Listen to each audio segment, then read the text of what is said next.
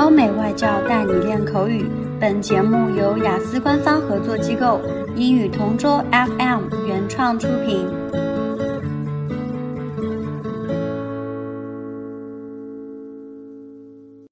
Describe a person who has interesting ideas or opinions. I've met and read about plenty of interesting people throughout my life, but one person who has lots of fascinating ideas and ambitions is Elon Musk. I first heard about Elon Musk several years ago when his electric cars called the Tesla started gaining traction and becoming more well known as an alternative to petrol powered cars.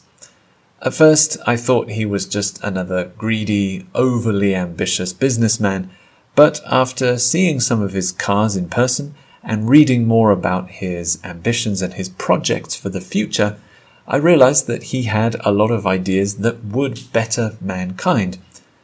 He is trying to reduce our carbon footprint by mass producing electric cars faster and more cheaply than the main manufacturers. As well as that, he wants to restart the space race and he's using private rockets which can be reused for multiple missions.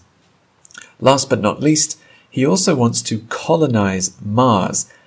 That's the most interesting idea of all, and he wants to do that to take the strain off of Earth's natural resources and help our species thrive and continue to survive. I've been impressed by all of his long term projects and how they've actually come to fruition. He's a man who often puts his money where his mouth is and sees his projects through to the end. If I had the chance, I'd love to ask him about any other interesting inventions or ideas he has for the future.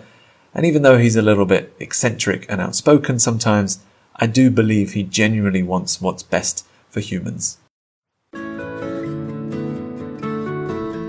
OK，今天的 Part Two 口语话题到此结束。